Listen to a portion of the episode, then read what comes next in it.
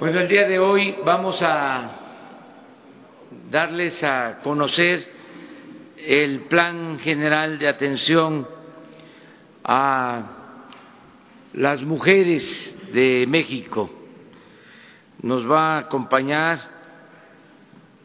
la licenciada Olga Sánchez Cordero, secretaria de Gobernación,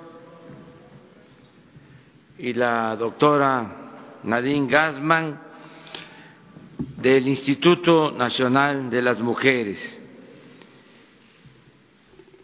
para que les expongan cuál es el plan de atención a las mujeres, sobre todo eh, la protección a las mujeres porque atención a las mujeres tiene que ver con la función de todo el gobierno de la República. Todo lo que hacemos es pensando en hombres y mujeres, todos los programas de bienestar, todas las acciones del gobierno no eh, se discrimina un gobierno democrático, progresista, no puede haber discriminación. Pero hay eh, programas especiales de apoyo y de protección a las mujeres y de eso nos van a hablar tanto la licenciada Olga como la doctora Nadine. Les damos a ellas la palabra y posteriormente abrimos, como siempre, la ronda de preguntas y respuestas.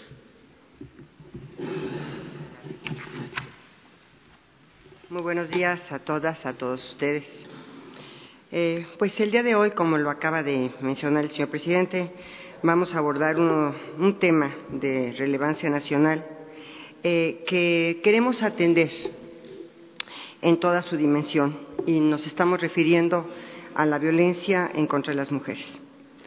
Hay violencia, como todos saben, violencia política, pero particularmente el día de hoy nos vamos a referir a la violencia en el ámbito familiar, en la violencia sexual, a la violencia feminicida y a estos tipos de violencia que sufren eh, de cada 66 mujeres, eh, sufren 66 de cada 100 mujeres en nuestro país, ya sea por parte de su pareja, por parte de su esposo, por parte del novio de algún familiar, compañero de escuela, eh, de trabajo, algunas autoridades, tanto laborales como escolares, o bien por personas extrañas esa violencia que día a día asesina a nueve mujeres y niñas y que tan solo cada día y que tan solo en el año 2018 alcanzó la escalofriante cifra de 3.580 víctimas.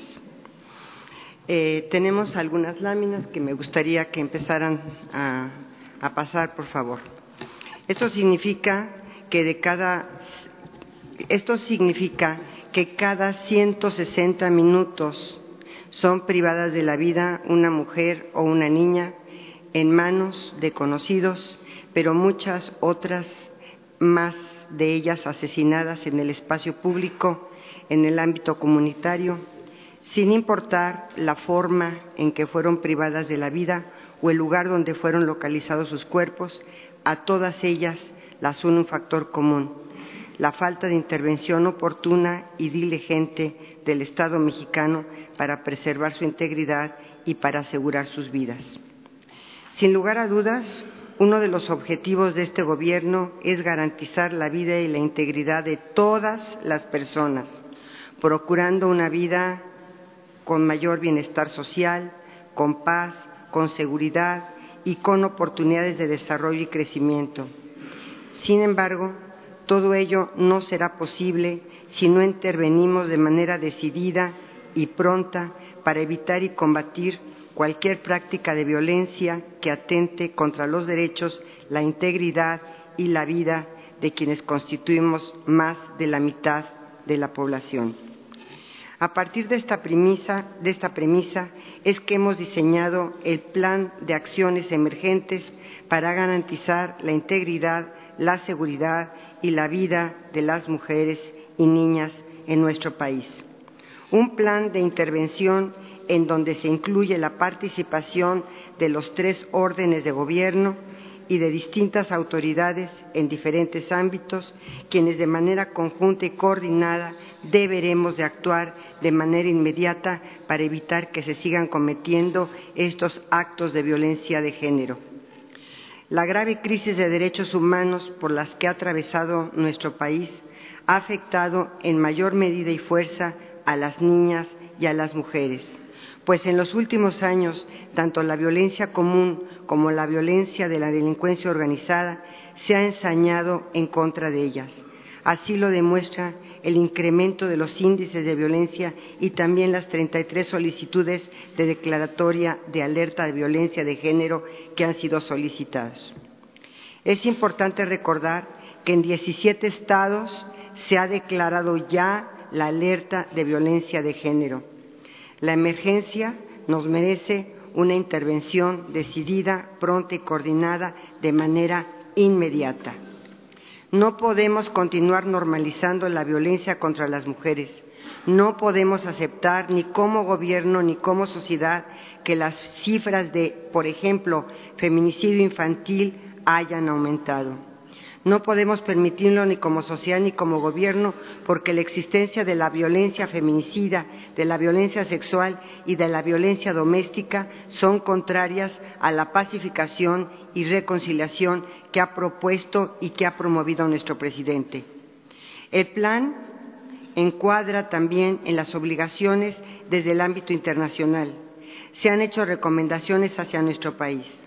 Por ejemplo, las que en el año 2018 el Comité de la Convención para la Eliminación de la Discriminación contra la Mujer, la CEDAW, realizó al señalar la necesidad de adoptar medidas urgentes para prevenir las muertes violentas, los asesinatos y las desapariciones forzadas de mujeres, abordando las causas fundamentales de esa violencia, incluida la violencia armada, la delincuencia organizada, el tráfico de drogas, los estereotipos discriminatorios, la pobreza y la migración de las mujeres. Esta recomendación obedece a la evaluación que realizó el Comité CEDAW. México no ha presentado, según este informe y esta recomendación, avances significativos desde el año de 2012. En realidad se identificó que la violencia contra las mujeres y las niñas se ha incrementado de forma dramática. No debemos dejar de reconocer que en los últimos años se han construido las bases jurídicas por hombres y mujeres comprometidos, como los mecanismos institucionales y una política pública amplia para garantizar el derecho a una, a una vida libre de violencia. Sin embargo, hemos de reconocer también que todo ello no ha tenido su efecto útil, que es el de garantizar la vida y seguridad de las mujeres. Este plan de acciones emergentes que hoy se presenta solo es un primer paso de muchos más que desde el punto de partida de una carrera de largo aliento en donde nos motivan nuestras convicciones, pero nos comprometen sobre todo nuestras responsabilidades públicas.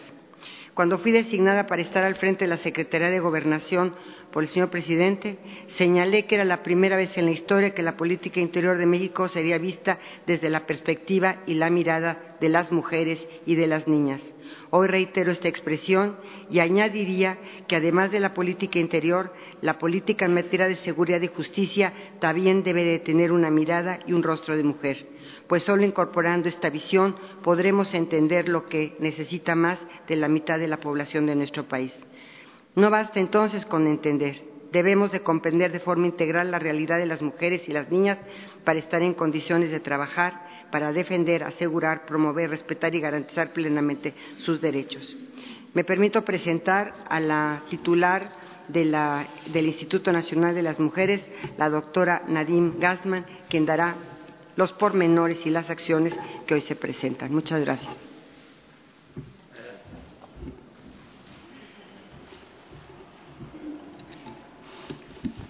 Buenos días a todas y a todos. Muchas gracias, presidente, por la oportunidad de presentar eh, este plan el día de hoy. Eh, las, acciones que hoy se presentan se, enmarcan, por un lado, en la situación de emergencia que vive nuestro país en materia de seguridad, donde las mujeres y las niñas se encuentran en una situación de extrema vulnerabilidad y del compromiso del Gobierno con cambiar esta situación. Estas acciones no, sustituyen las obligaciones legales que tenemos en materia de violencia contra las mujeres, las diferentes dependencias del Gobierno son medidas emergentes para atender la violencia feminicida. La siguiente, por favor. El plan que hoy presentamos tiene objetivos muy claros. Asumir como un problema de Estado la prevención, atención, sanción y erradicación de violencia contra las mujeres y las niñas y colocar al máximo nivel de decisión esta responsabilidad. La realización de cada una de las acciones será a través de los sistemas y mecanismos ya creados por las leyes.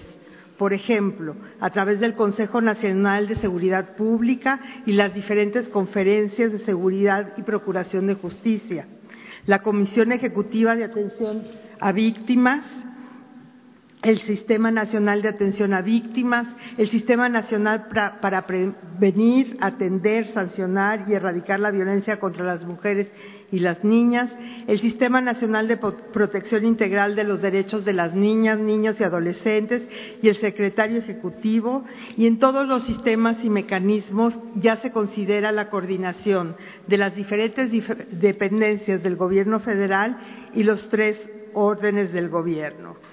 Se conformará un consejo consultivo integrado por especialistas, funcionarios y funcionarias a fin de asesorar y dar continuidad a los resultados de este plan, además eh, de permitir ir anunciando las acciones eh, adicionales que se deberán sumando.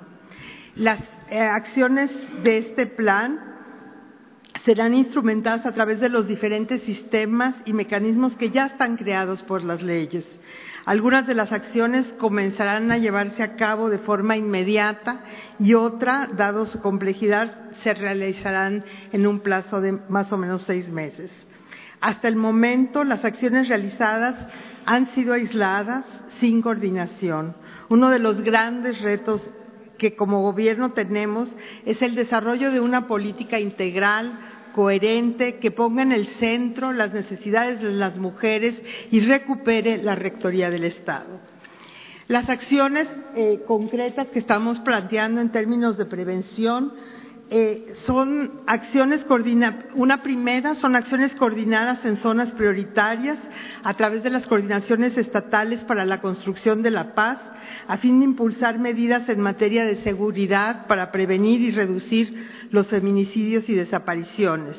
Esto se hará a partir de un programa especial de acciones coordinadas entre las instituciones de seguridad, fiscalías estatales, autoridades municipales y mecanismos de igualdad de género, dando cabida a medidas de prevención de delitos de género en espacios públicos mediante el seguimiento diario de la incidencia delictiva y hechos de violencia contra las mujeres y niñas, focalizándose en desapariciones, violencia sexual, violencia familiar y feminicidios.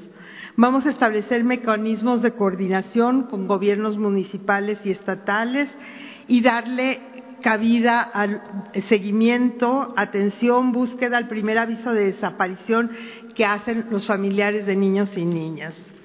Una segunda eh, estrategia de prevención es fortalecer la coordinación y la colaboración entre las corporaciones de policía, los sistemas de atención a víctimas, las fiscalías y autoridades judiciales, así como del personal de salud, para que ofrezcan atención a las víctimas directas e indirectas de la violencia con sensibilidad y calidad, garantizando la protección de vida queremos establecer un mecanismo homogéneo y sistematizado para recuperar periódicamente la información de casos de violencia de niños y niñas, haciendo un particular eh, énfasis en vincular los servicios de salud con los educativos en estos casos además de, buscar establecer mecanismos de coordinación entre los diferentes entes, tanto las fiscalías, las escuelas, los centros de salud, para identificar el maltrato infantil.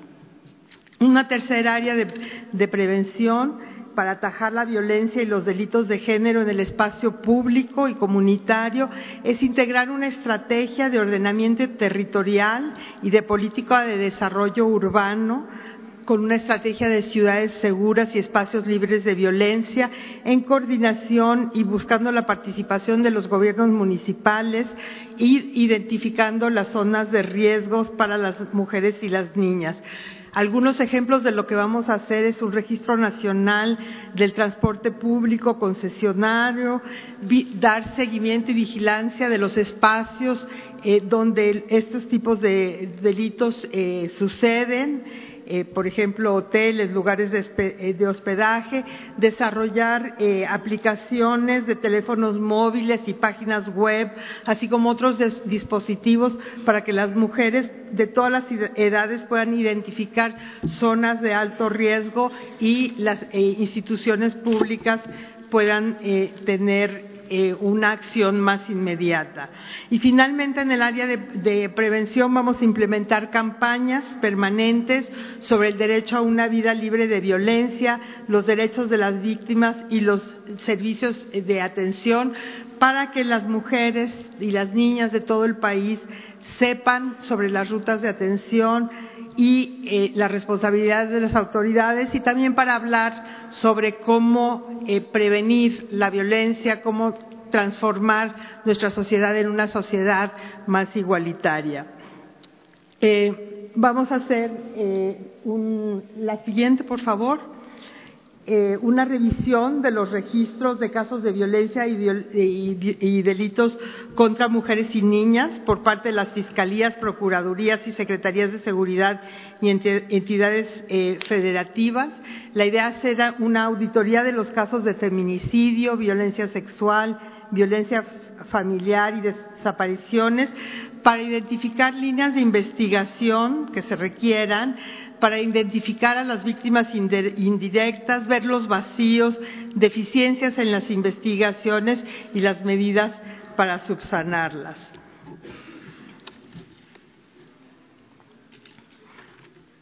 Vamos también a impulsar herramientas para una investigación con la debida diligencia en los casos de violencias contra las mujeres, usando eh, para esto eh, buscando homologar la investigación del feminicidio, las órdenes de protección, la forma de investigar la violencia sexual, familiar, las desapariciones, usando eh, los estándares de las sentencias como de Mariana Lima, atendida por la Suprema Corte de Justicia de la Nación y la sentencia del campo algodonero.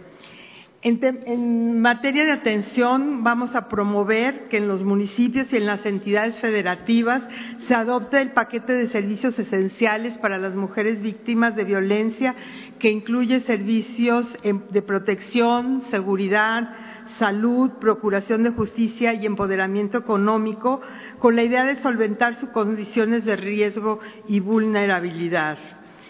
También estamos proponiendo integrar un padrón de registro con las víctimas indirectas, especialmente las hijas y los hijos menores de edad, así como dependientes económicos de las mujeres asesinadas y desaparecidos, que nos va a permitir dar una atención y acompañamiento integral para todos y todas ellas. En, temas de alerta, como decía la secretaria, vamos a revisar la alerta de violencia de género contra las mujeres en coordinación con personas expertas y defensoras de derechos humanos, con mujeres de la sociedad civil, con peticionarias para ver cómo mejorar este mecanismo que es tan importante. Vamos a presentar un paquete de reformas a la legislación para fortalecer la estrategia para prevenir, investigar, sancionar y reparar la violencia contra las mujeres donde tenemos propuestas de iniciativa de reforma integral en materia de la ley de acceso a las mujeres a una vida libre de violencia, una reforma para fortalecer la supervisión de las escuelas y el sector salud en los casos de niñas y niños víctimas de violencia, reformas para establecer sanciones a servidores y servidoras públicas que sean omisos o negligentes y eh, la adopción, el cumplimiento de una de las recomendaciones de la CEDAW de avanzar en la adopción de un código penal único para fin de homologar los delitos que se cometen contra eh, las mujeres y niñas en el país. Y bueno, eh, todo esto no tendría mucho sentido si no desarrollábamos un mecanismo de rendición de cuentas donde veamos los avances, los retos, los obstáculos eh, en la instrumentación de este plan de acción. informando mensualmente. Repito, este es parte del trabajo que vamos a hacer en el NI Mujeres en coordinación con todas las instituciones y es una parte emergente. Vamos a trabajar en el desarrollo de una estrategia integral para prevenir, atender, sancionar y eliminar la violencia contra las mujeres, una política que ponga en el centro las necesidades de las mujeres. Muchas gracias.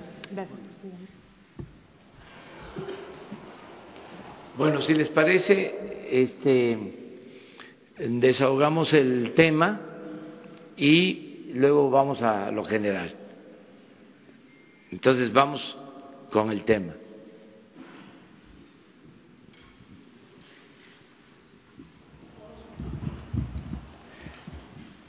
No nos va a costar ahora mucho trabajo la elección van a ser puras mujeres. Buenos días. De la Agencia Informativa de Educación de México, Televisión Educativa, preguntarle a la doctora Nadine si nos puede detallar el punto número dos sobre la educación que se dará en las escuelas, principalmente a los niños.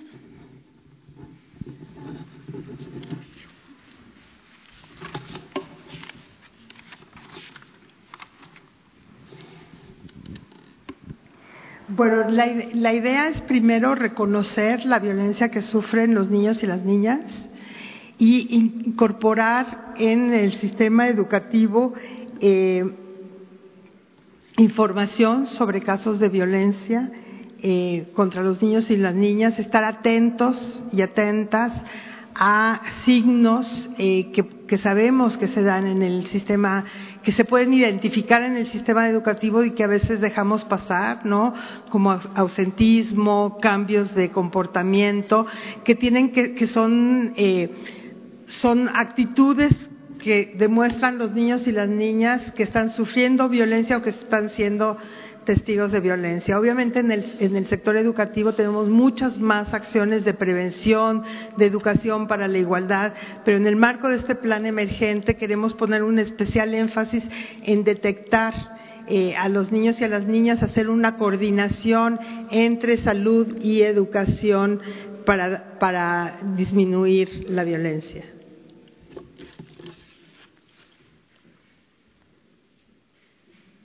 Yo, yo, Bueno, wow. Eh, vamos. Buenos días, doctora Rocío Méndez, Noticias MBS.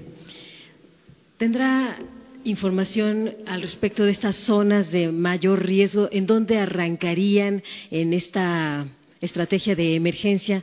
Doctora, también Finalmente, cuando usted destaca que el Estado va a asumir su responsabilidad ante circunstancias de, riesgo para las mujeres, ¿qué va a pasar en concreto con los refugios o hacia dónde van a acudir estas señoras que todavía con sus hijos tienen necesidad de este tipo de protección, pero dadas las decisiones que ha tomado el presente gobierno, ya no van a contar con el refugio a donde acudían? Y en ese sentido, ¿qué va a pasar en el caso concreto de los niños que ya fueron violentados en las escuelas? Hay más de 60 recomendaciones de la Comisión Nacional de Derechos Humanos que han sido desatendidas. Eh, ¿Habrá algún tipo de ajuste de cuentas con estos profesores que solo son cambiados de escuela y que no pasa absolutamente nada? Gracias, doctora. Gracias. Eh, bueno, el foco de este programa está en las zonas prioritarias eh, donde se ha puesto el énfasis eh, en, el plan de seguridad, porque hay un traslape entre la incidencia de violencia en estas áreas. En relación a los refugios, eh, no los refugios siguen funcionando, ¿sí? Hay un compromiso eh, del gobierno de mantener los servicios, de, pero con la rectoría del Estado. Entonces creo que hay que quitar también eso de que ¿verdad, señor presidente? Que se van ahí, o sea, que no hay refugios. no, está solo que la rectoría, la supervisión eh, se va a, fortalecer. Eh, y en relación eh, a las quejas, parte de este plan tiene esta estrategia de coordinación con las diferentes instancias para dar seguimiento, para sancionar y para tener acciones de prevención también en violencia contra los niños, las niñas y los adolescentes. Vamos a darle aquí a un joven para que no digan dos a uno. Vamos. Buenos días, doctora. Eh, Alberto Rodríguez, de SDP Noticias. No sé si tengo usted algún comentario sobre el dictamen que se aprobó en el Congreso del Estado de Nuevo León, que busca reconocer al feto como persona de la concepción, lo cual atentaría contra el derecho de las mujeres a decidir. Y bueno, y en este sentido también hubo una de las candidatas a ministra de la Suprema Corte de Justicia que también por ahí se dijo que era pro vida. No sé si tengan alguna opinión al respecto. Gracias.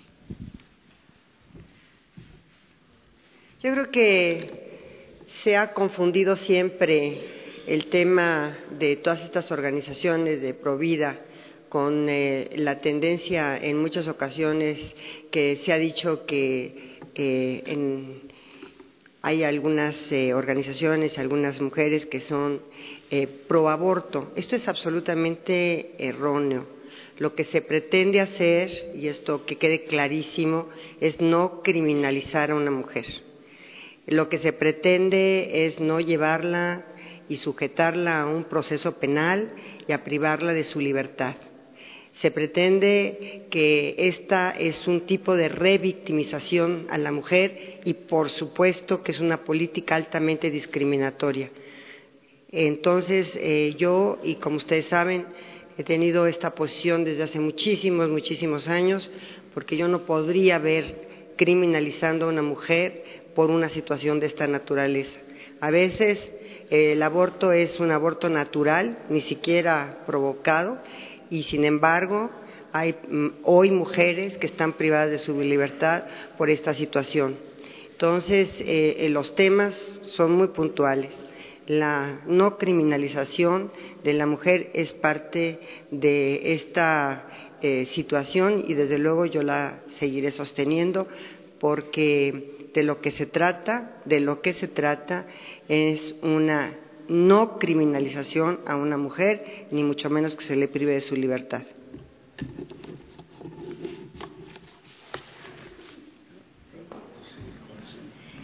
Allá atrás la Ah, buenos días, Michelle Mejía de Multimedios. Preguntarle si dentro de esta estrategia ustedes estarían contemplando eh, echar mano de acciones pasadas. Le comento porque en la administración pasada aquí en la Ciudad de México, en la administración de Mancera se utilizó este silbato para eh, evitar casos de acoso.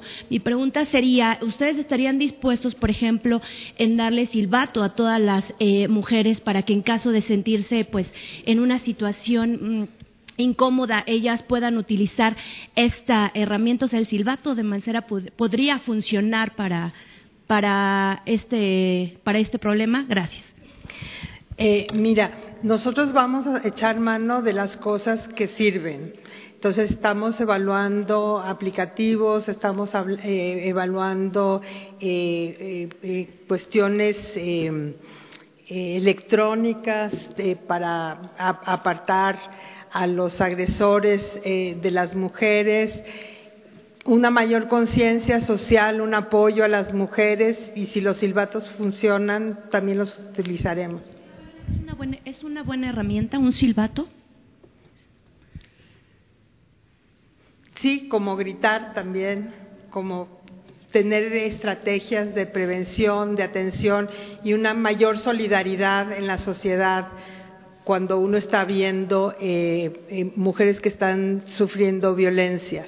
¿no? Esta idea de que nadie se mete es una idea errónea. ¿no? Eh, es una responsabilidad de todos y todas y solo siendo parte de la solución, siendo parte, metiéndose, interviniendo como ciudadanos y ciudadanas ya es una gran, tiene un efecto importante en la prevención. Vamos por ahí. Hola, buenos días. Arturo Contreras de pie página. respecto a las zonas de atención prioritaria, zonas de alta marginación, zonas de montaña, ¿cómo se van a, llevar acciones para prevenir ese tipo de, violencias que están como bien delimitadas y, digamos de alguna manera bien escondidas, no bien metidas en, pues en, la sociedad? Pues vamos a, a, coordinarlo con las personas, con las instituciones que eh, trabajan la seguridad en estas áreas. Reconocemos que hay diferencias, que tenemos felizmente un país diverso, eh, complejo, geográfica, culturalmente, tenemos una gran diversidad y la idea de este plan es justamente traer todos los recursos que tenemos a nivel federal, estatal y municipal para atender, para poner un foco en este tema específico.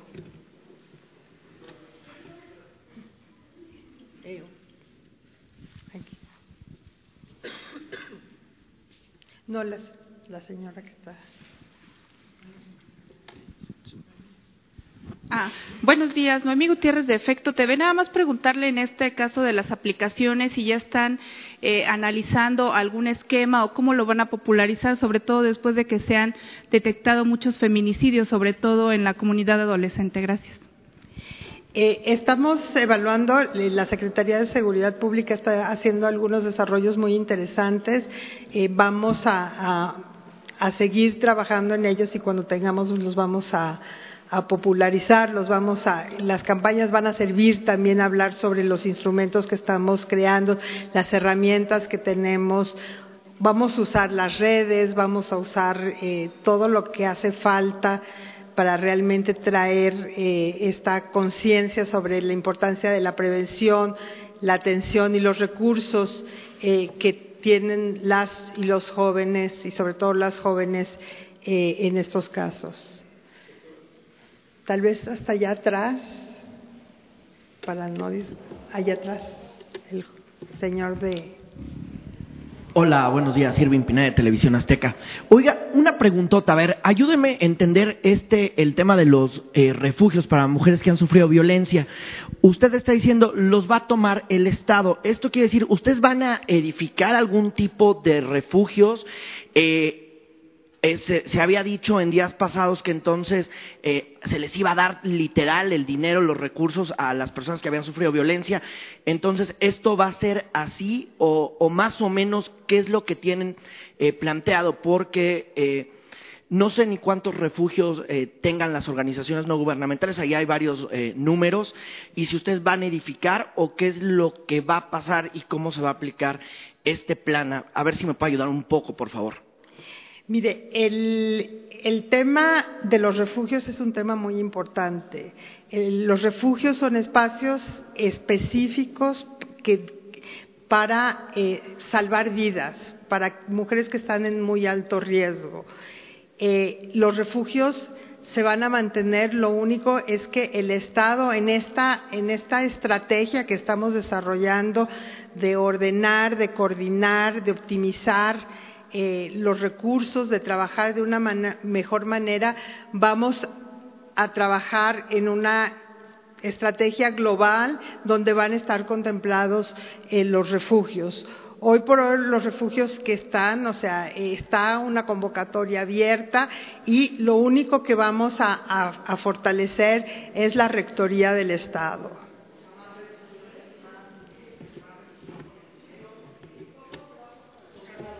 A ver, ¿Cómo, se va a fortalecer eso? A ver, ¿es más revisiones de que se están aplicando los planes, de que los dueños no se roben el dinero como se ha dado a entender o como se ha insinuado? ¿O, sería de una manera diferente en que ustedes tomarían literal el control de esto?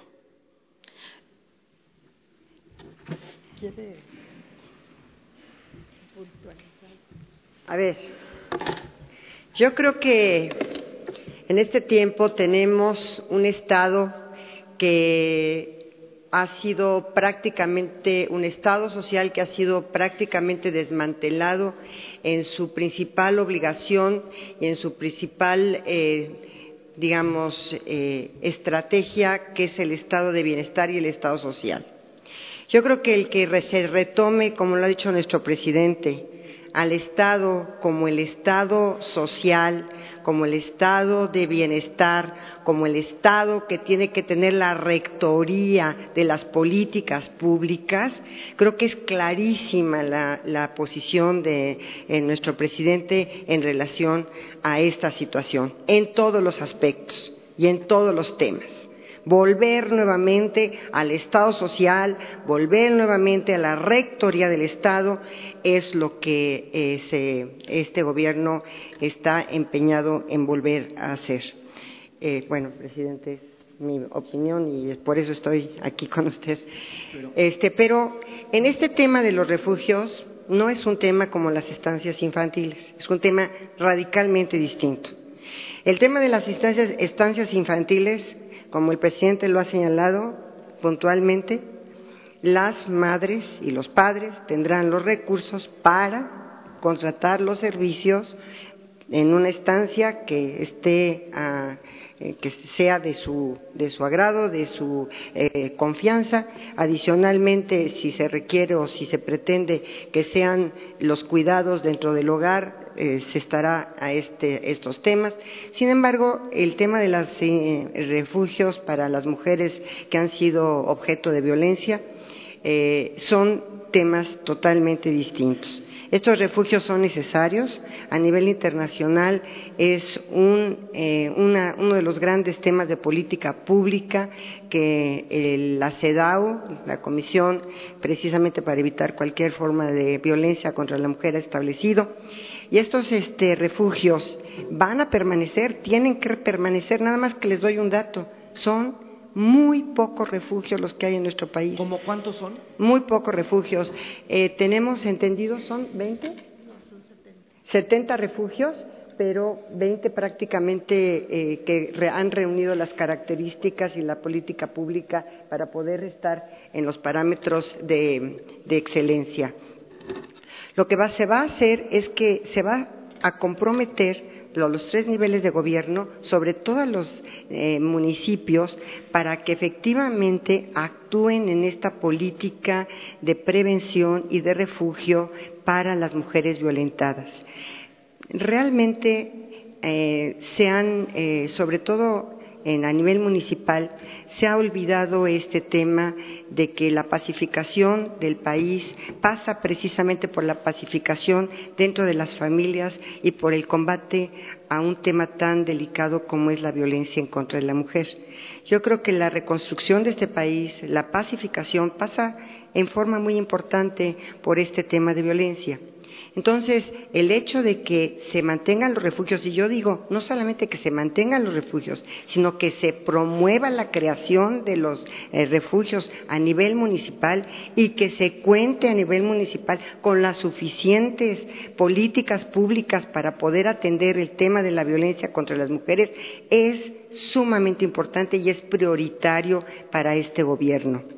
Eh, en realidad, muchos, muchos municipios no cuentan con un espacio para que las mujeres tengan una vida libre de violencia. Entonces, hay que promover. Nosotros estamos, eh, digamos, teniendo como modelo en este momento a un eh, exitosísimo eh, plan y programa y política pública sobre el tema de refugios, que es precisamente Escobedo Nuevo León. Pretendemos tener un modelo tipo Escobedo Nuevo León para todos los municipios del país y para que todos los municipios tengan este, eh, esta política pública de estos espacios para que la mujer esté libre de violencia y además yo les quiero decir, en algunos eh, países, por ejemplo, este tipo de refugios eh, no se conoce su domicilio, no se conoce dónde están ubicados, precisamente para evitar que los, agresores, los agresores acudan a estos lugares a seguir maltratando a las mujeres. Y en muchos de estos refugios no solamente son las mujeres las que están dentro de los refugios, sino sus hijos menores, porque precisamente la violencia alcanza a la mujer y a los hijos. Entonces, creo que ha sido un tema que debe, eh, que no se ha atendido debidamente porque no todos los municipios tienen, porque no ha sido una política pública integral, pero que lo que nosotros pretendemos es abarcar todos los municipios o gran parte de los municipios de este país para atender este tema de violencia en contra de las mujeres. Entonces, los tres niveles de gobierno deben estar comprometidos. Entonces, el gobierno federal va a destinar los recursos para que los estados y municipios se encarguen de la operación. Los recursos para que los para que los municipios a nivel municipal y también los estados se comprometan y también los presupuestos de los municipios tengan como una de sus prioridades la política pública en contra de la violencia contra las mujeres y tengan estos espacios y tengan estos refugios, por supuesto que la respuesta es sí.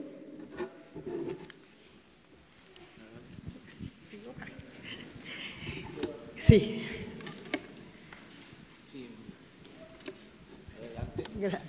Buenos días, Montserrat Sánchez de Reporte Índigo. Una pregunta en cuanto al tema de desapariciones. ¿El MP va a empezar a buscar una vez que se ponga la denuncia o van a esperar también eh, 72 horas?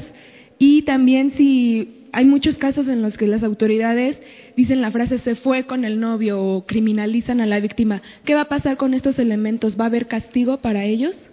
Bueno, en la propuesta de este plan eh, se propone que, que, se empiece a investigar sobre la eh, desaparición en cuanto eh, los familiares eh, de la persona lo, lo reporten.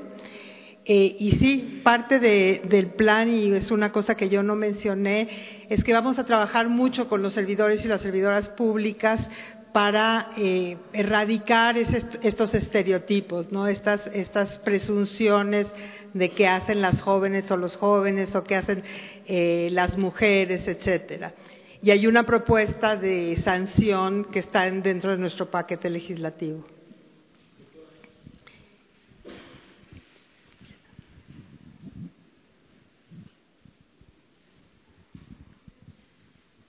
Gracias, doctora. Nadia Sanders de México.com. Le quiero preguntar, eh, de la misma manera, y al presidente también, si me permite, si de la misma manera que he impulsado y hecho un llamado a que los congresos estatales aprueben la reforma para la Guardia Nacional, estarían impulsando una reforma a nivel constitucional de los estados para despenalizar el aborto y garantizar la no criminalización de las mujeres de la que hablaba la ministra Sánchez Cordero.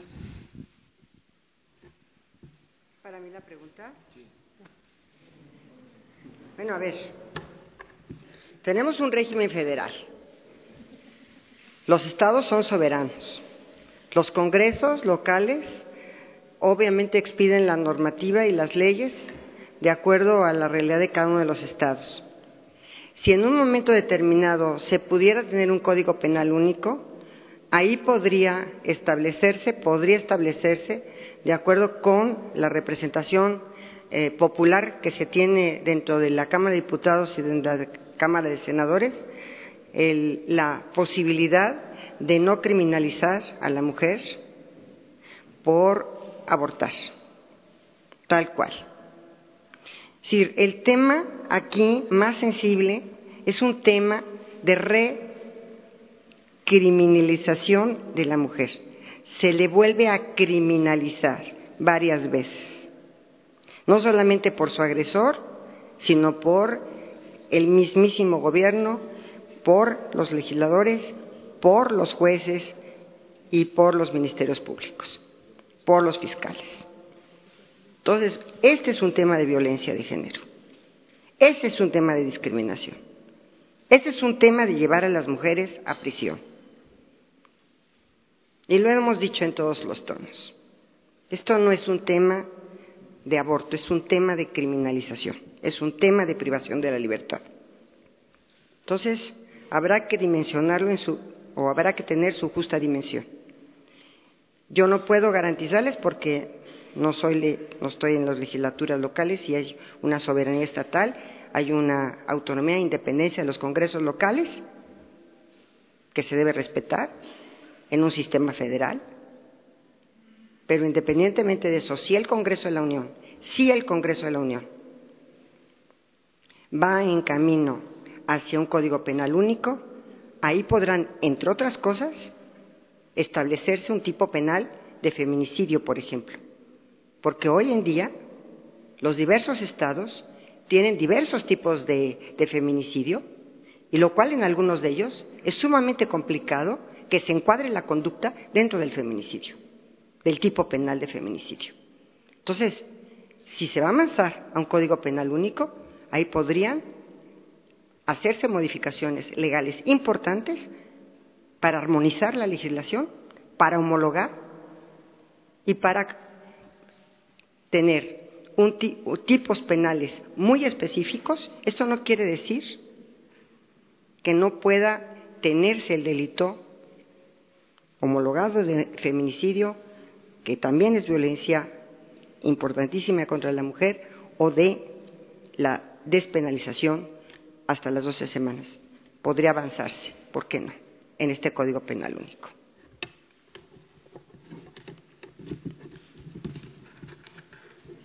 A ver, yo no soy la que estoy dando la palabra.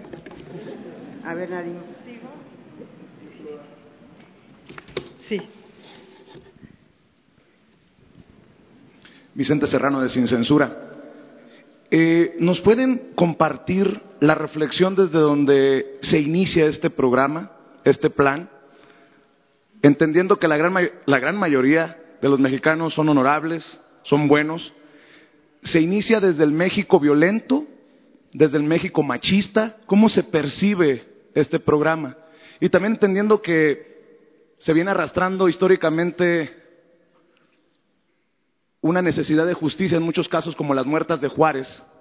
Esto tal vez sería para la secretaria Olga Sánchez Cordero. ¿Cuál sería el mensaje en esta ocasión que se habla de justicia para esas madres, para esas familias que después de tantos años siguen esperando justicia? Muchas gracias. Eh, me parece súper interesante su pregunta, porque yo creo que eh, esta iniciativa, esta iniciativa emergente, viene de dos puntos. Uno, el reconocimiento de lo importante y lo frecuente que es la violencia contra las mujeres en nuestro país. La secretaria hablaba de que de cada 100 mujeres, solo pensemos 100 mujeres, 66 han sufrido algún tipo de violencia. O sea, es un número que tiene que preocuparnos y que ocuparnos. Y que tenemos en México nueve mujeres asesinadas por día que también es un tema gravísimo, inaceptable, muchas de ellas asesinadas solo por el hecho de ser mujeres. Entonces, es que el tema es un tema importante y que el gobierno del presidente está comprometido en hacer cosas para terminar con este tipo de violencia, que pasan por también transformaciones sociales, por acabar con el machismo, acabar con el patriarcado. Son estas dos cosas. Es un problema grave y hay un compromiso que es importante y que se refleja en hacer un programa de emergencia, poner a todo mundo a trabajar en función de esto y esperar tener resultados en el corto, mediano y largo plazo. Eh, la Secretaría de Gobernación está instalando ya en este momento una unidad completa de fortalecimiento al sistema de justicia, tanto de procuración como de impartición de justicia. Quiero compartirles que adicionalmente a la a través de convenios al fortalecimiento de las fiscalías de los diversos estados como de los tribunales a través de los convenios que podamos realizar con las diversas entidades federativas, con los diversos estados, va a estar implementándose una mesa de atención a la justicia. Es decir, las causas penales que por alguna razón no han sido debidamente atendidas por determinadas procuradurías, estaremos atendiéndolas dentro de la Secretaría de Gobernación. Asimismo, también esta mesa de justicia y reconciliación habrá de atender a aquellas personas, hombres y mujeres, privados de su libertad injustamente o que por años no hayan obtenido una sentencia condenatoria o una sentencia absolutoria. Estamos empeñados en llevar a cabo estas mesas en tanto que se establezca la unidad de fortalecimiento al sistema de justicia. Adicionalmente, vamos a tener también una otra eh, instancia, otra dirección general de justicia transicional y de reconciliación nacional. Esta es una unidad que nunca ha existido dentro de la Secretaría de Gobernación y estamos por implementarla en los próximos probablemente dos meses, en donde ya se establezca esta mesa de justicia.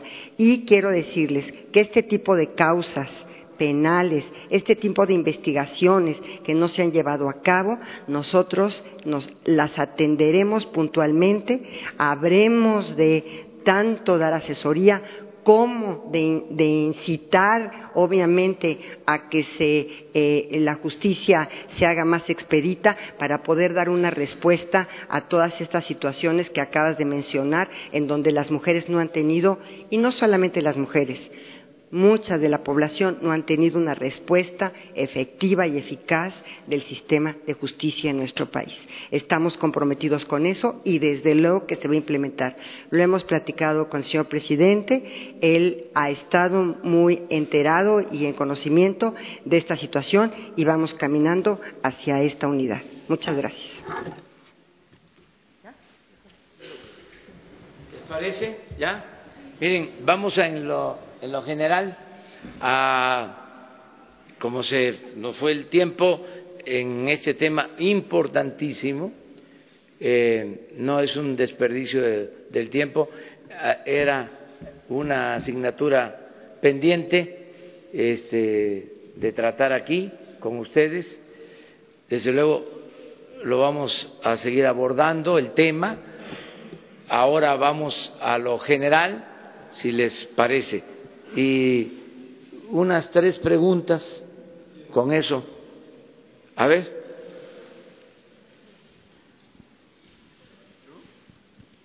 ¿Los dos? Gracias. Eh, bueno, eh, señor presidente, eh, Nancy Rodríguez de Oro Sólido, eh, hay algunos em, dirigentes, bueno, no, más bien Perdón, es que quería hacerle una pregunta a la, si me permite, y luego pasamos con usted, señor presidente. Gracias, discúlpeme, pero es que es importante este, disculpe, ¿qué trabajo se hará con los hombres? Porque ellos también sufren mucho esta violencia. Se vuelve un círculo este, eh, vicioso, ¿no? De, destrucción, incluso familiar. Eh, ¿Qué trabajo se hará con ellos? Y, además sufren mucho ellos también esta violencia. Eh, ¿Qué talleres, talleres de convivencia, talleres sobre la nueva masculinidad, talleres sobre qué es ser un buen padre? ¿No? que ha cambiado mucho el rol, cómo se mostrará el cambio de paradigma en cuanto a los nuevos roles, hombres y mujeres. Si me hace favor, y ahorita, este presidente, si me permite, y disculpas. Gracias, eh, señor. Eh, bueno, como parte de la estrategia integral eh, de, de, prevención de la violencia, por supuesto, tenemos que hablar con los hombres, porque los hombres son 98% de los agresores y tienen, eh, tienen que trabajar su masculinidad, tienen que trabajar el concepto de igualdad, tienen que trabajar la resolución no violenta de los conflictos.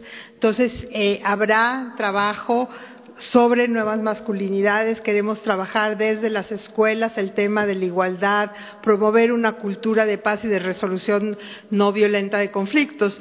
Y yo siempre digo que atender la violencia contra las mujeres, prevenirla, hablar de igualdad, hablar de terminar con el machismo y el patriarcado es fantástico para las mujeres. Nuestra vida cambiaría, seríamos muy felices, pero los hombres también serían igualmente felices. Entonces, eh, el tema es abordarlo, reconocer que el papel, eh, e, esta idea errónea de superioridad, de posesión, es errónea, va contra los derechos humanos, no le sirve a nadie. Entonces, en el marco de una estrategia ampliada vamos a trabajar el tema de la prevención y vamos a trabajar también con los hombres. Gracias. Eh, presidente, mil disculpas, pero es que era importante el trabajo con los hombres. Sí, gracias. Este, hay locutores de radio, televisión, señor presidente, que están muy indignados, muy enojados porque, este, obviamente usted les ha robado mucho de su audiencia, ¿no?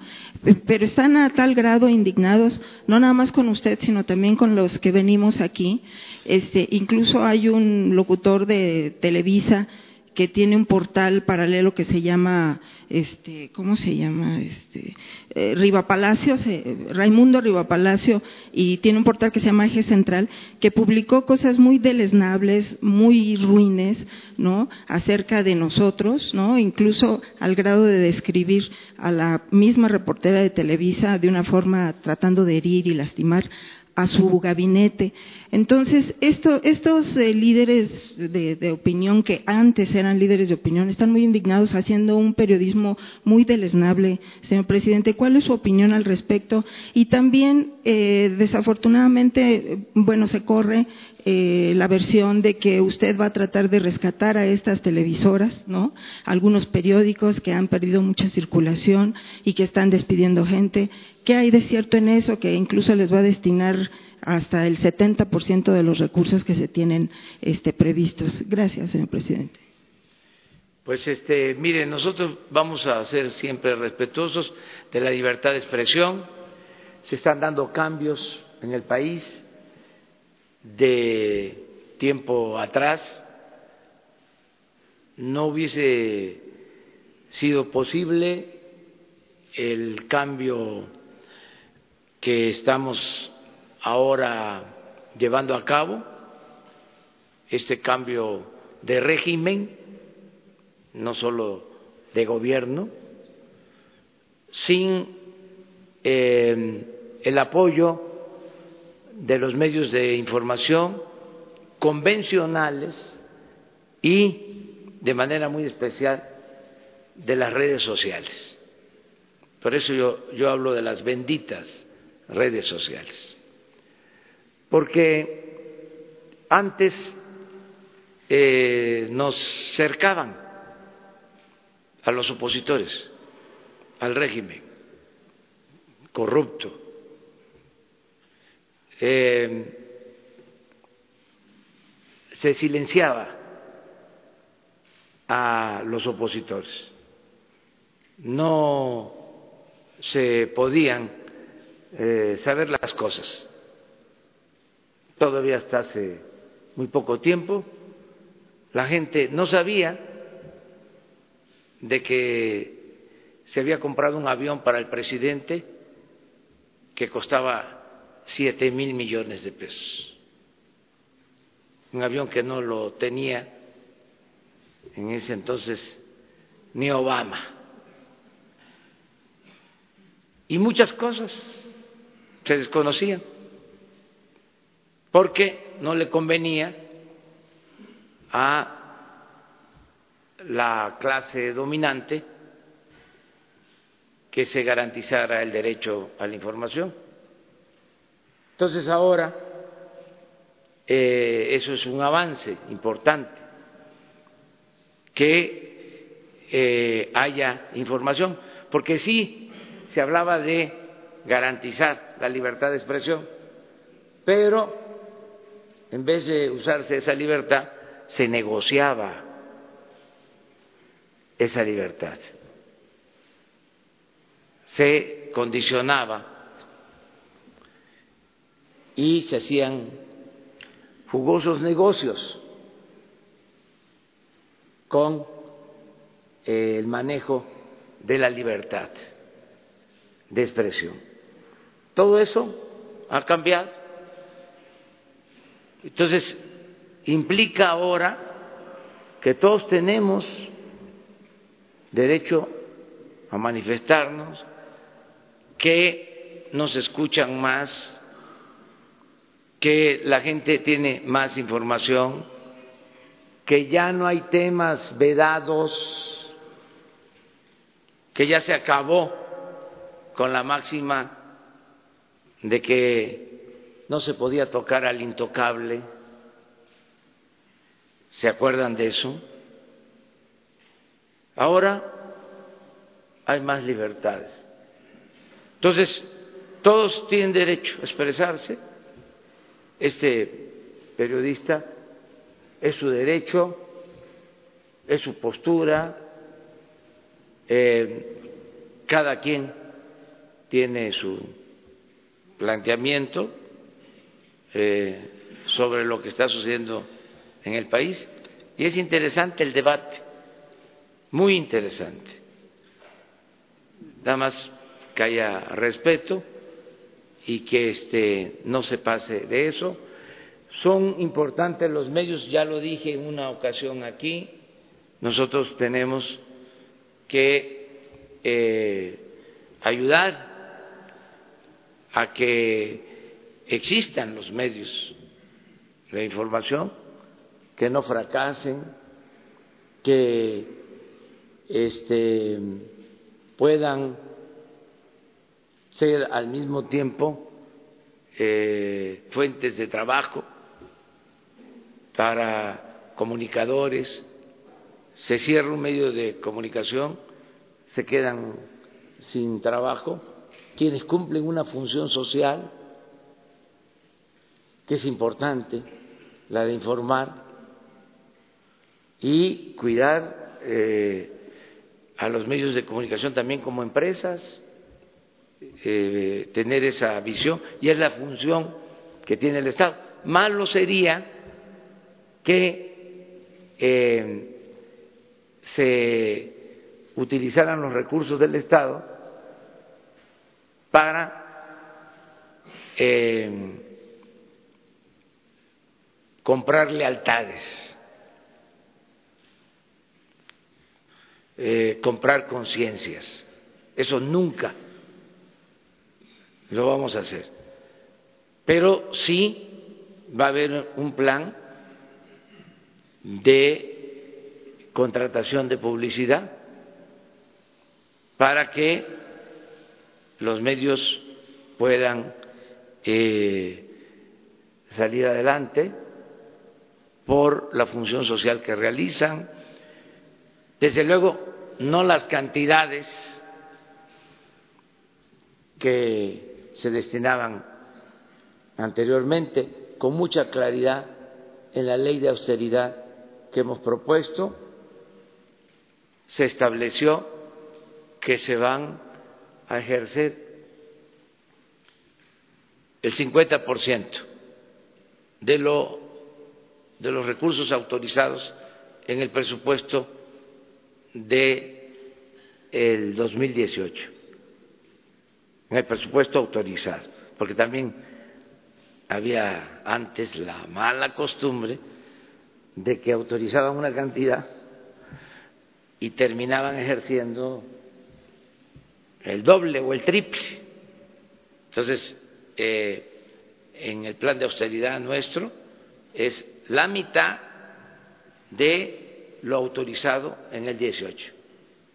Y esto se va a entregar con toda la transparencia y con un criterio que estamos por definir, este, que tiene que tomar en cuenta eh, la influencia o eh, la cobertura del medio, eh, su vinculación social, si se trata de una empresa eh,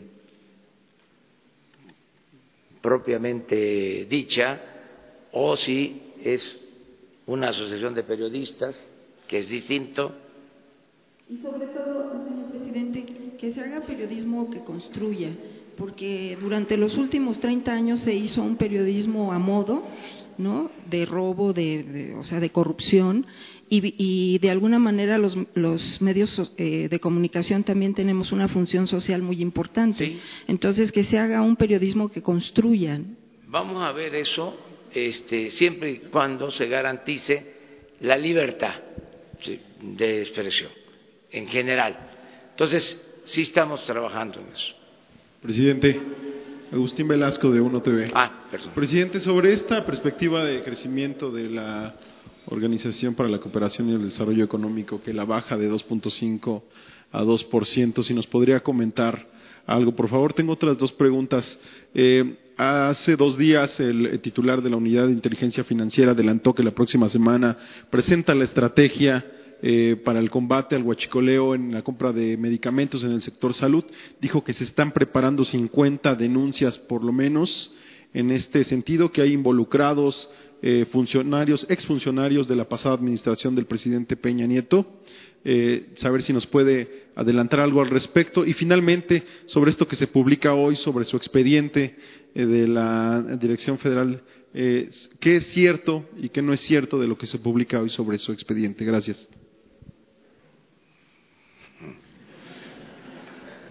Las tres están bien. Bueno, la primera es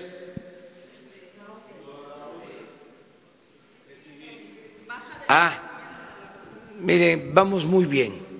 Voy a informar el lunes. Em, va muy bien la economía. Em,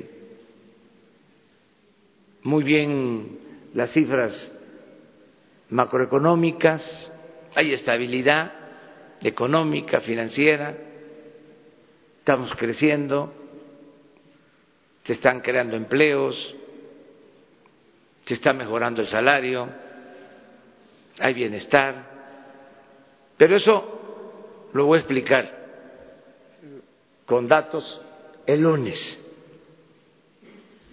Eh, estamos bien y de buenas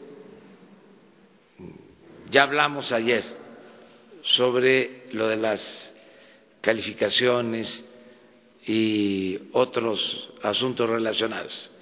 Eh, estoy eh, seguro de que va a crecer el país. No solo eso, México se va a convertir en una potencia económica porque tiene todo. Tiene muchos recursos naturales, tiene un pueblo trabajador y tiene algo que le hacía falta, que impedía que México creciera y progresara. Le faltaba un buen gobierno y ahora hay un buen gobierno, aunque esto este, no les guste a nuestros adversarios. No es presumir, es pobremente decirles que se tiene un buen gobierno y parte de la tragedia de México eh, tenía que ver, la crisis de México tiene que ver en buena medida con los malos gobiernos. Y en particular la crisis de México se originó por la corrupción permitida, auspiciada por los malos gobiernos nada ha dañado más a México que la deshonestidad de los gobernantes. Entonces, estoy muy confiado, si ya no hay corrupción tolerada, pues va a resurgir México, se va a lograr el renacimiento del país. Eh, Sí, es parte de lo mismo Miren, eh,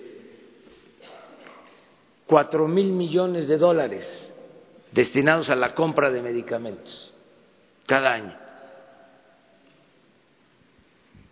Alrededor de 80 mil millones de pesos. Y no hay medicinas en los centros de salud, en los hospitales. Y de esos cuatro mil millones, eh, cuando mucho 15 empresas acaparaban el 80% de las compras. Gran monopolio, pero no solo en las medicinas, en todo. México era país de unos cuantos. Y eso se va a terminar. Y yo decía que la justicia era castigar a los responsables, pero sobre todo prevenir la corrupción futura.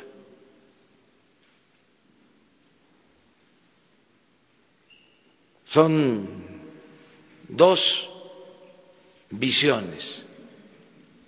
Se van a dar a conocer todos estos informes, eh, todas estas denuncias, no solo se van a dar a conocer, se van a entregar a la autoridad competente para que si se confirman delitos se castigue.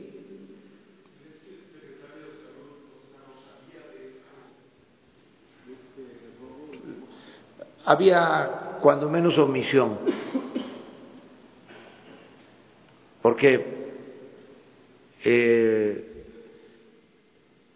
se compraban medicamentos caros y había en el negocio de los medicamentos hasta políticos promoviendo la venta de medicamentos. Ya se van a dar a conocer los nombres de las empresas y también ayuden ustedes, hagan su trabajo, digo con todo respeto y cariño. Este, eh, hay que hacer la investigación, o sea, para no dejarnos todo a nosotros, ¿no? Aunque tenemos la obligación de transparentar la información. Y acerca de lo tercero, sobre lo del expediente, yo siempre les, di, eh, les dije aquí que no todo lo que sale en los expedientes de los opositores es cierto, muchas cosas ahí inventadas. Ahí viene, por ejemplo, que era yo miembro del Partido Comunista cuando fui director del INI, eso lo afirma Miguel Nazararo, el finado Miguel Nazararo, y que yo este, apoyaba y financiaba a ese partido y a otros de izquierda. Pues no era yo militante del Partido Comunista, pero sí apoyaba yo a los luchadores sociales. Esa eh, nota, ese reporte no este, obedece a la verdad. Y así otras cosas. Y así como mi expediente, pues hay muchas este, falsedades en otros expedientes se cometieron eh, grandes injusticias por etiquetar luchadores sociales. Este, eh, se les reprimió mucha gente, campesinos, ni sabían qué era el comunismo. Y fueron acusados y reprimidos por eso en esos años. Entonces, nunca más un régimen autoritario que persiga a las personas por sus ideales, por su militancia partidista, por sus convicciones. Eso se termina en el país.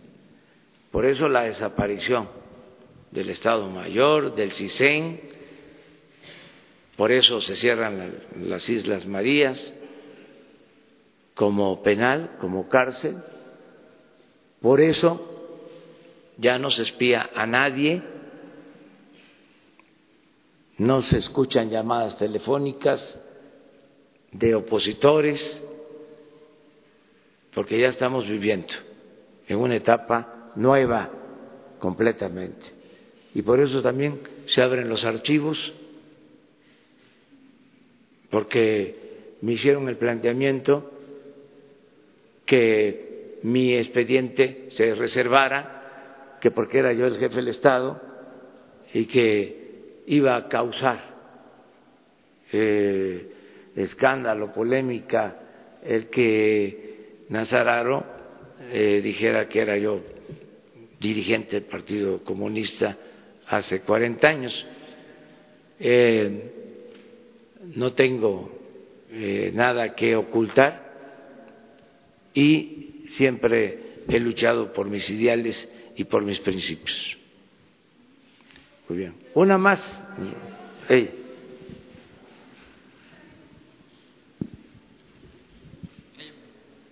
Los dos, pues ya. Buenos días, presidente. Soy Jocelyn Gutiérrez de Político.mx para preguntarle su reacción sobre la solicitud formal que presentaron los gobernadores del PAN junto con Alejandro Moreno, este líder de la CONAGO, para pedir que cesen los abucheos durante sus eventos. También para preguntarle si evalúa una consulta ciudadana para cancelar el horario de verano como propuso durante su cuando era jefe de gobierno en la Ciudad de México. Y en segundo, este tercero, perdón, van dos días consecutivos que hay bloqueos en Guanajuato ¿Qué datos tiene usted al respecto? Y, en este caso, ¿cómo es la coordinación de su gobierno con el gobierno estatal del Estado?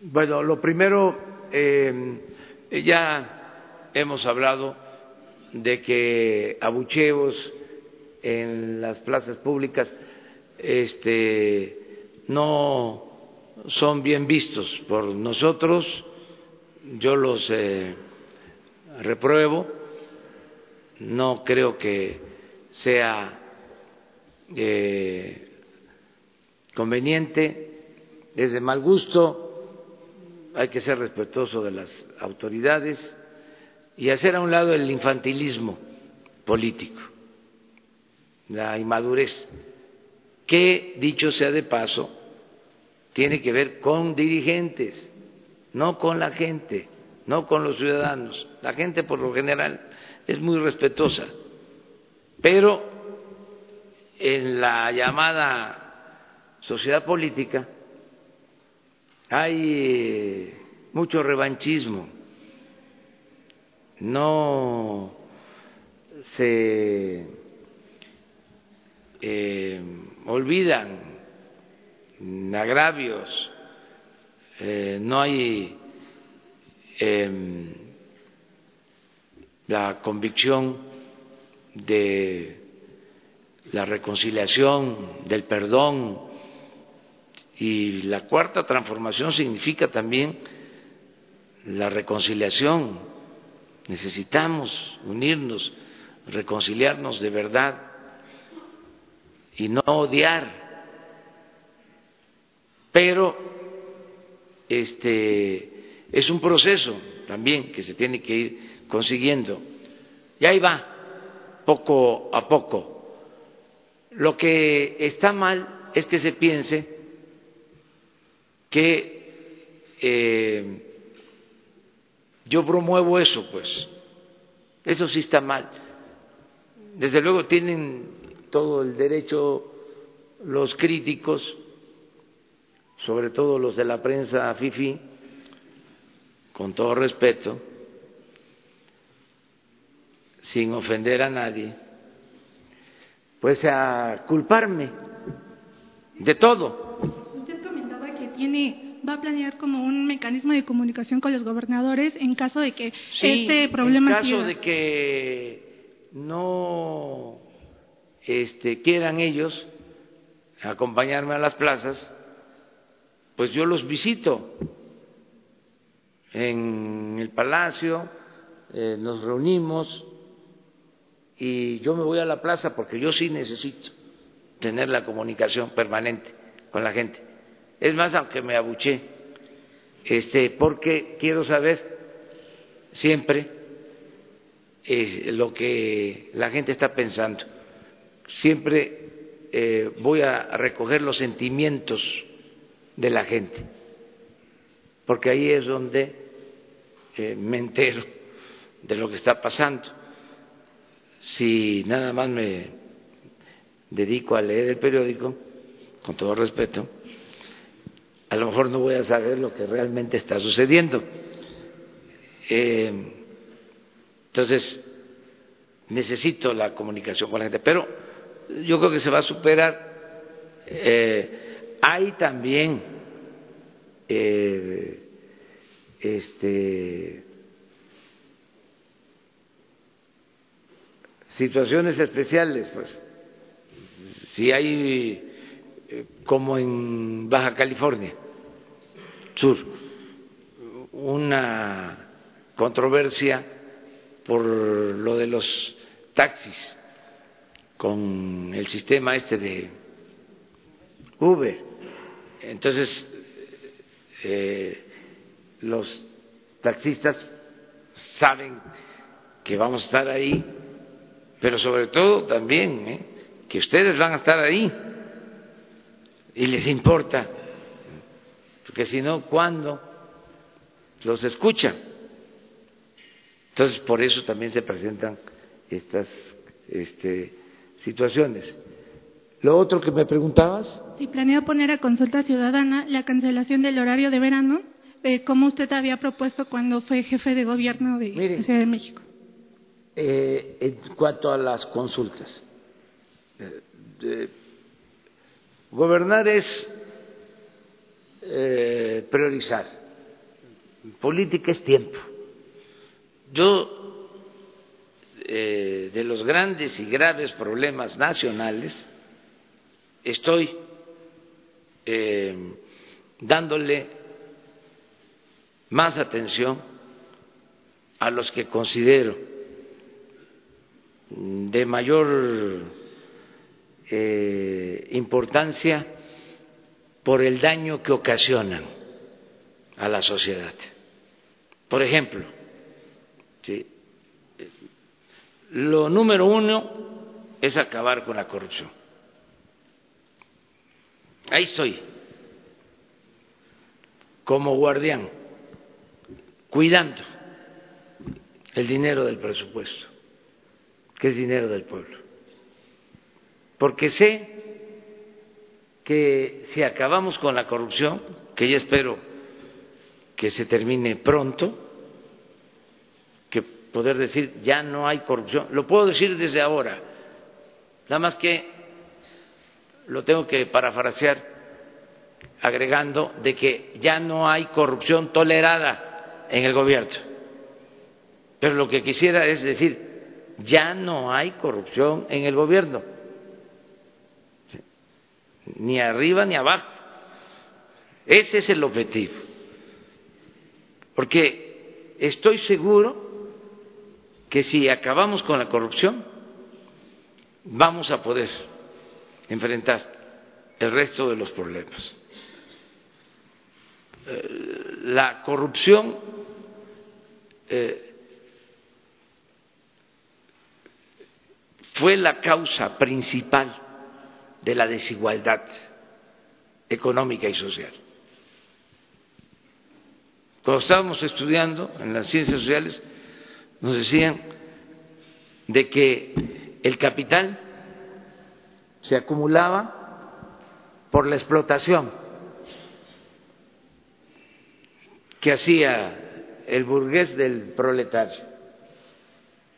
Pues eso, en el caso de México, no aplica del todo. Aquí la acumulación de capital se llevó a cabo mediante la corrupción, mediante el saqueo. Aquí el maestro Marx este, no eh,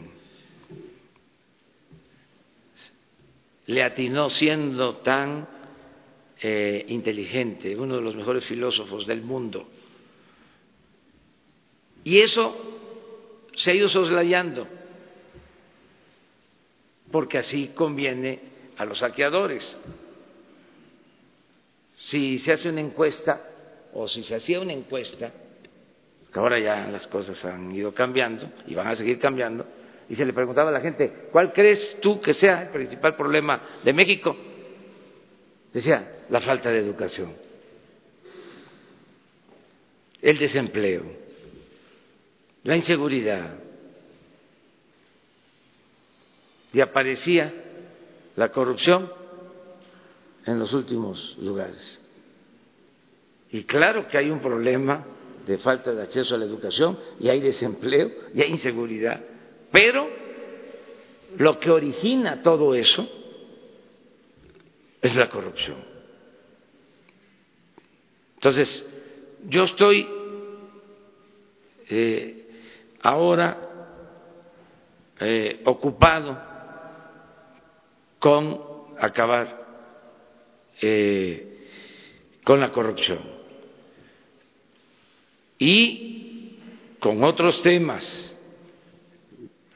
que haya bienestar, que se atienda a los jóvenes. Entonces, otro tipo de consulta, que son eh, necesarias, pues las estamos eh, dejando para otro momento. Ahora es no perder el impulso, el mandato que nos dio la gente, para acabar con la corrupción y terminar pronto con eso y a otra cosa mariposa.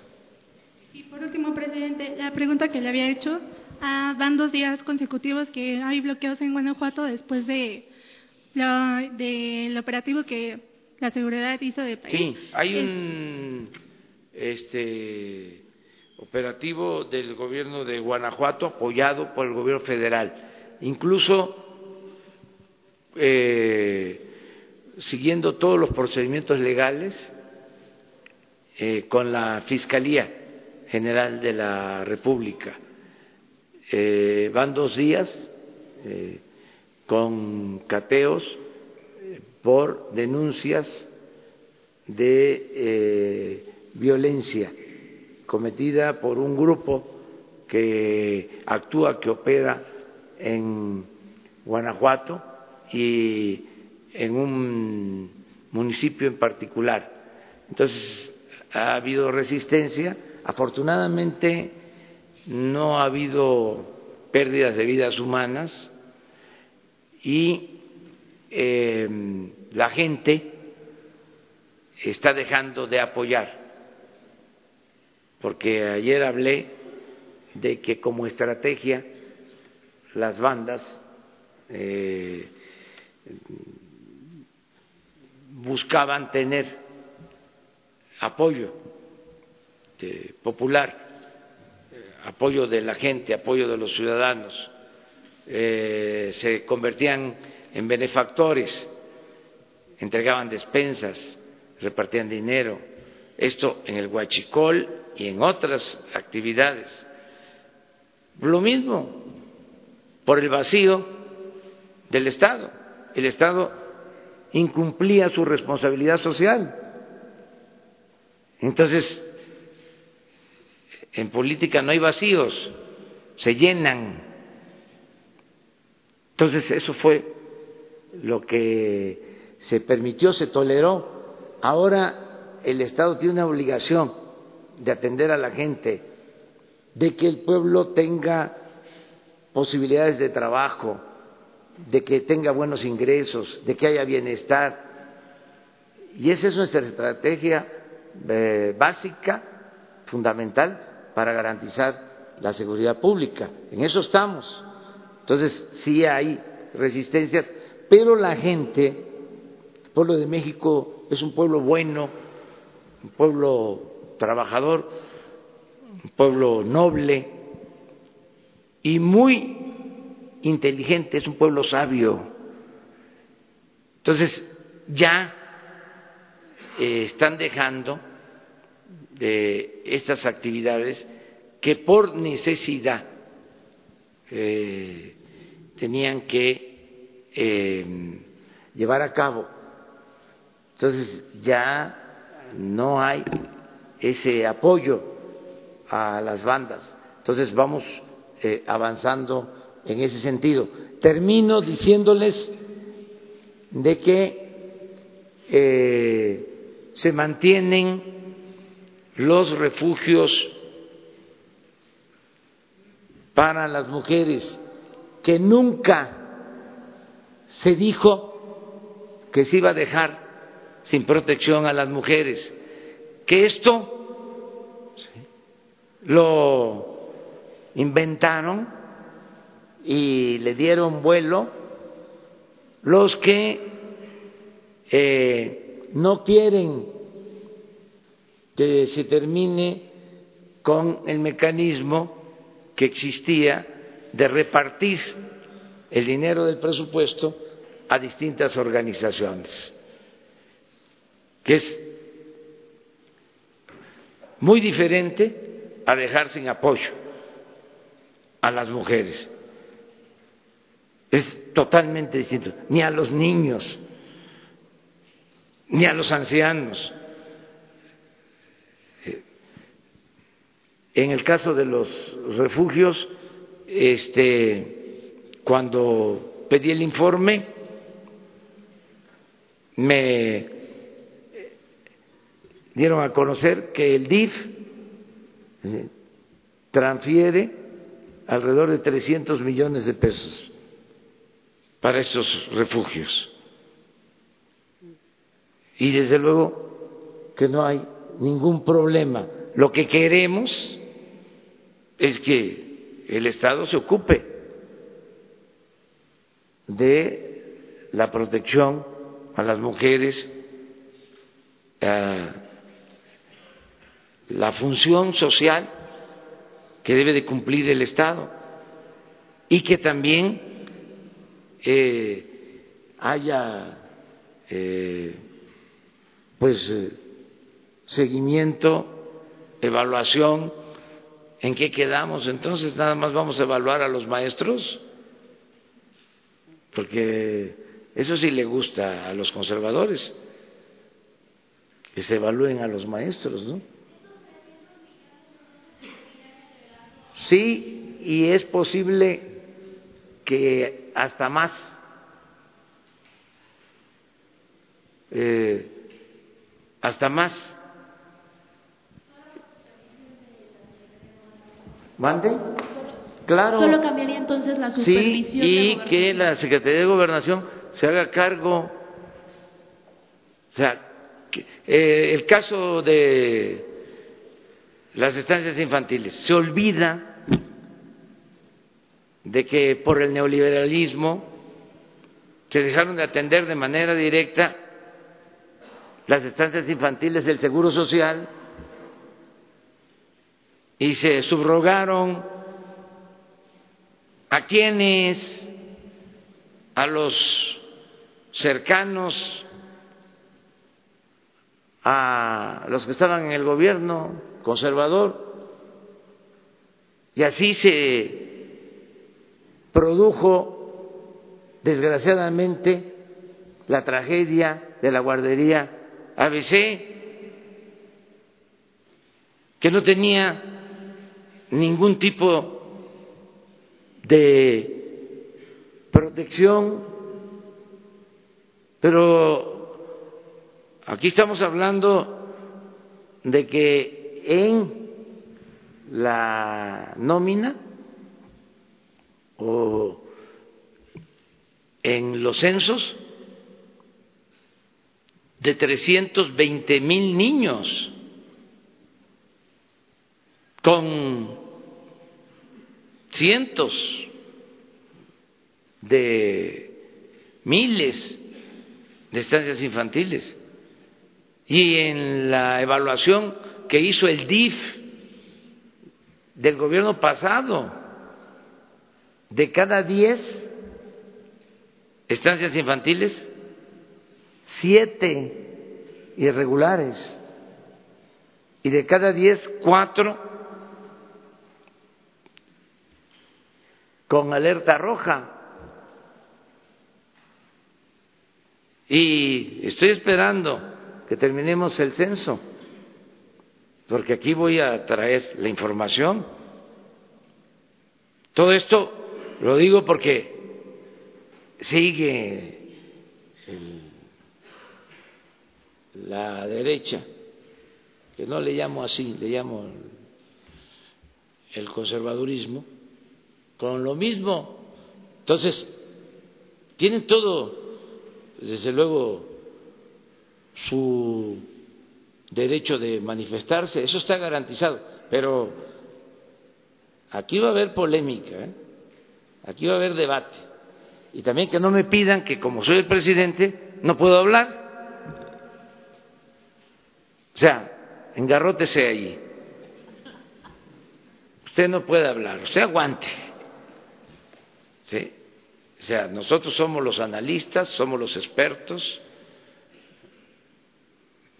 este, somos los intelectuales, somos los de la sociedad civil, somos independientes. No, eso es un cuento. ¿Independientes de quién? son independientes posiblemente del pueblo, no de la oligarquía. Entonces vamos hablando con claridad y respetándonos y si hay debate, se enriquece la vida pública del país. Que todos podamos hablar. Me dio mucho gusto y nos vemos mañana. Presidente, mañana. Presidente, Tú abres. Muchas gracias. Es que me había dado la palabra hace rato, pero se fue para otro lado. A ver. Yo tengo una pregunta desde la semana pasada. Eh, pido respeto porque yo nunca le he chiflado a nadie, por favor.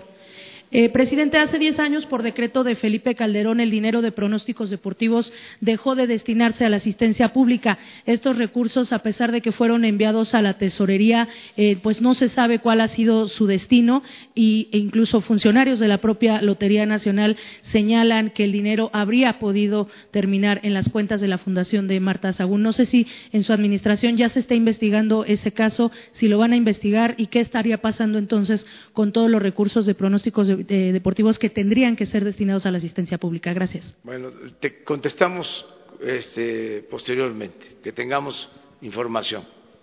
¿De acuerdo?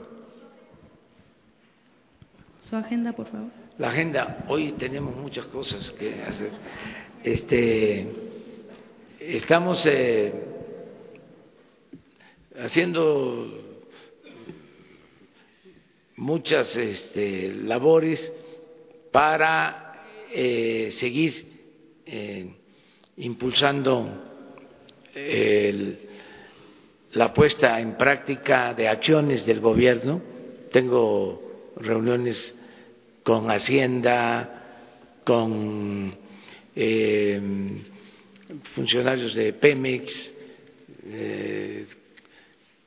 con Jesús se les da a conocer las reuniones que tengo el día de hoy. Muy bien, muchas gracias.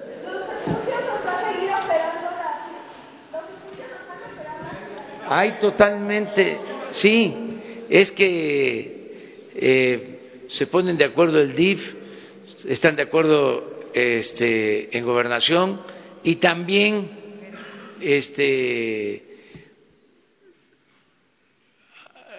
organizaciones de sociedad civil que ayudan ¿sí? en esto, pero continúa. ¿Mande? Si hace falta, sí. Miren, el objetivo de este gobierno es acabar con la corrupción para que vivamos con justicia y seamos felices. A ver, no, no, no, no, no, te lo quiero aclarar porque si no eh, va, va a decir que no quedó claro. A ver, sigue igual el programa. Ok, no, se, no, no hay modificaciones. No hay modificaciones, solo que va a haber más cuidado del Estado. Esto fue una invención, con todo respeto. Eh, como salió lo de las estancias infantiles, pero no solo es eso, es que se terminó con una práctica que significaba entregar una bolsa del presupuesto público a organizaciones sociales, a fundaciones, a organizaciones no gubernamentales de alrededor de 30 mil millones de pesos. Si aquí estamos hablando de 300 millones. O sea, como no pueden este, justificar lo otro, no hablan de lo otro y yo no puedo también, porque es de mal gusto, decir cuánto se daba para la organización de torneos de golf. Se daba más que lo destinado a los refugios de mujeres. Bueno, las estancias infantiles, más de tres mil millones de pesos. Estamos hablando de los refugios, 300. Son cosas distintas, pero que les quede claro, no hay la intención de dejar a las mujeres sin protección. O sea, no somos como ellos. Nosotros tenemos convicciones. Nosotros le tenemos amor al pueblo no somos egoístas. Entonces todo esto fue un invento para justificar un sistema que fueron creando todo un andamiaje de simulación que se atendía a la gente para hacerse de la vista gorda y permitir el saqueo impunemente, que es lo que hicieron en todo el periodo neoliberal o neoporfirista. ¿Ya quedó claro o todavía? Bueno, muchas gracias.